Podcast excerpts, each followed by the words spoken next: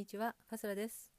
えー、今回は、えー、怖い映画、えー、ドラキュラとか、えゾンビとかの、え映画の話を、えしてみたいと思います。えっと、昔、昔昔昔 えクリストファー・リーさんっていう俳優さんが出てらした、えドラキュラ映画があったんですが、えー、それを見たってことはかなりの年ですねとかって思わないように お願いいたします、えー、この映画、えー、吸血鬼ドラキュラ。あ怖かったですね。本当に怖かったですね、えー、この方クリスファー・リーさんはあのドラキュラ映画はあの数多く、えー、主演なさってるんですけど、えー、とにかく、うん、この方っていうのはあのなんだろう。あの背がもともとあの190何センチあのあるっていうことであのそれだけでもあのすごいんですけどあの牙をつけてですね牙。吸血鬼だから牙。まあ普通吸血鬼っていうのは自然に生えてくんですよね。ねそうですよね。あのね普通に生えてくる歯が、えー、吸血鬼。何言ってるんでしょうね。まあ、とにかくその吸血鬼があのこう若い女性の首にバクッとこうガリなのかバクえ？あの噛みつくんですよ。まあ怖かったですね本当に。えー、この方のドラキュラの、うん、まあメイクですけど もちろんメイクですけどこう目を真っ赤にしてねあの口からこう血を滴らせてるようなそのあの顔がですねいやーなんともこう本物ですよねって。これこの人ってドラキュラですよね？絶対そうですよねっていう そういう感じでしたね。本物じゃんこれっていう。え、で、え、まあ、この方その後もあのまあいろんなね「スター・トレック」とかまああのいろいろ映画にね出てらっしゃいまし出てらっしゃいましたけどあのまあ本当あのなんだろうなこの人ってちょっと威厳があるっていうか威厳うん本当怖い役をやっててもこうなんだろうなあのちょっとな寄り添ってみようかなみたいな。寄り添わないですよね。こうちょっとこうそばにいたいなみたいなそんな。ないか。なんかねそんな俳優さんですよね。あのー、ちょっとこう他の方とはちょっと違うみたいなねところがあって、えー、それでこの方と,、えーと、ドラキュラ映画を何本か、えー、撮られた方で、え私の大好きなピーター・カッシムさん、えこの方はね素敵でしたよ。あのヘルシング教授ね。教授なのか博士なのかちょっと分かんないんですけどとにかくこのヘルシング教授っていうねあの役で戦うんですよ。あのこのドラキュラと。ね。あの昔はドラキュラ退治っていうと、えー、十字架とニンニクあと清水。ね。うんニンニク。うんなるほどなってそう言われてみるとニンニク臭いしなっていう。違うか。で、えー、まあこの2人っていうのはなんか、まあ、親友だったそうですね。本当にあの私生活ではとても仲のいい2人だったそうです。でまあお二人とももう残念なことにねお亡くなりになってしまったんですけどもしもしもし生きてたらね生きてらしたら私ちょっとお聞きしたいことがね もし質問コーナーっていうのがもしできてたんだったらねやりたかったですね。これ聞いたら絶対怒るだろうなみたいなそんな質問ばっかり考えてましたけど。ね。あの怖い映画ね。怖い映画見た時ってやっぱりこう あのすいません。夜中。トイレとか我慢したことって1回でもあります？みたいなこと聞いたら絶対にねあの2人して追っかけてきそうですよね。怖い怖い。まあ追っかけられてみたかったりもしますけど。ね。本当にいい役者さんでしたねお二人ともね。えー、っとゾンビ映画っていうのはあのまあテレビでもねあの、まあ、ドラマ映画ね。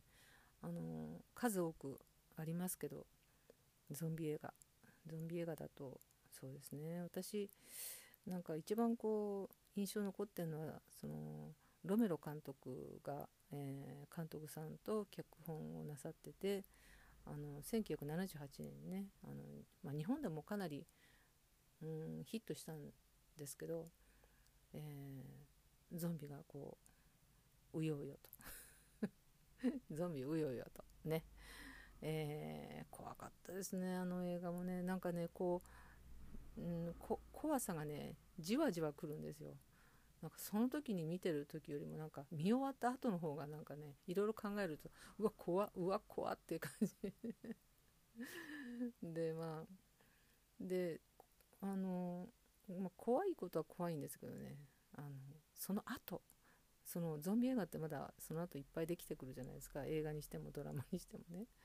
でその、まあ、初めてそのあのゾンビがねあのダッシュで走ってる映画を見た時はこれはないよねっていう。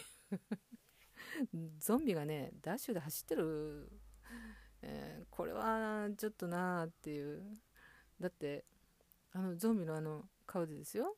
あの後ろからねあの猛ダッシュで全速力で集団が追っかけてくるんですよ。どう考えたって怖いでしょ。これはちょっと、怖くないですか？っていう。アスリートかお前は？っていうね。そんなゾンビ嫌でしょ。でやっぱりこれロメロ監督のねこのゾンビの時のゾンビってねあのなんだろう。いいんですよ。動きが。ゆっくりしててね。のんびりしててね。何がいいんだか分かんないですけど。とにかくうーんあのあの時代のゾンビは良かったなっていう昔を振り返るっていうね。そんなことしてどうするってでまあえっとゾンビ映画。えー、コメディっていうかそういうのはないのかなって思うじゃないですか。まあいっぱいあるんですけど。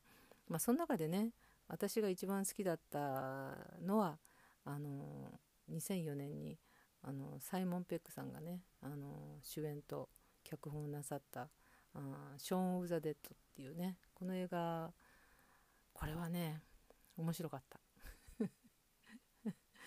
怖いんだけど。怖い怖い怖いんですけど、えー、なんだろうな。あのゾンビはねこうやってやっぱりあの近所付き合いをしなきゃいけない友達付き合いをしなきゃいけないっていうそういうあのなんだろう。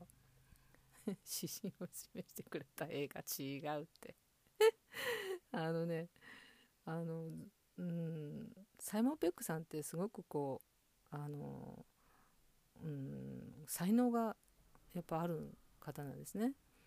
えー、っとまあ「スター・トレック」のスコット役とかね「ミッション・インポッシブル」のベンジ役であの出てらして。あのスター・トレックでも脚本の方もねあのなさってたりとかしてましたけどスコットスコット役。ああまた話がちょっとずれちゃうんですけど私あのねあの宇宙大作戦の時からの あのスター・トレックのファンですのであのスコットって大好きだったんですよ。あのね何だろうスカスコットってこのあのー、サイモン・ベックさんがなさったスコットも同じですけど何がね大事って。何が大事って、えー、船長でもないし。仲間まあ仲間も大事船長も仲間も大事だけど。でも僕が一番大事にしてるのは、ね、このエンタープライズ。エンタープライズ命。あのねああいうとこ大好きですね。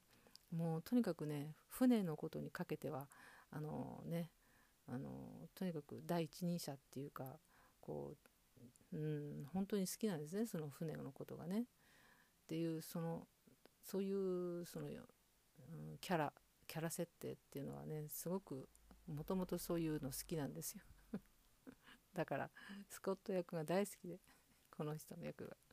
でそれを、えー、私の好きなサイモン・ペックさんがなさった時見た時にあいいわって私昔のスコットもあのすごく好きだったんですけど今回のこのペックさんがなさったねあのスコットもあいいわこれこれこれこれって。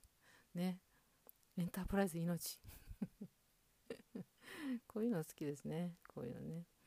で、えー、まあそれはいいとして、えーえー、とファソラのねここが面白かったっていうコーナー勝手に作っちゃったここここもコーナー、えー、この「ショー・ザ・デッド」だとまあ絶対面白いのはやっぱりあのそのサイモン・ペックとねあの一緒に共演してるあの彼の、えー、親友のニック・フロスタさん、えー、ちょっとあのふんわりした体型の方なんですけど すごく味のある方でね。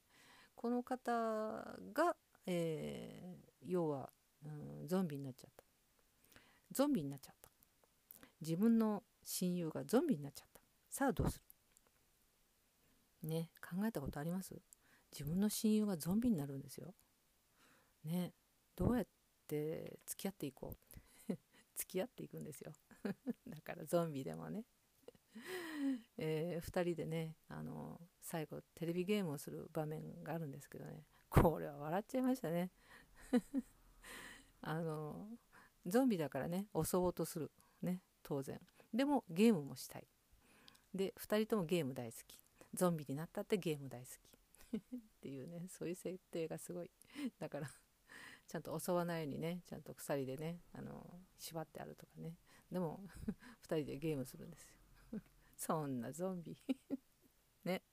まあ、あのももしねゾンビと付き合わなきゃいけないってことになったらこういうね、えー、楽しいお付き合いをした方がいいんじゃないかなって、えー、勉強になった映画でした。ってことで、えー 何がってことなのでなのか分かんないですけど、えーまあ、ドラキュラと、えー、ゾンビ映画をちょっと喋、えー、ってみたりしました。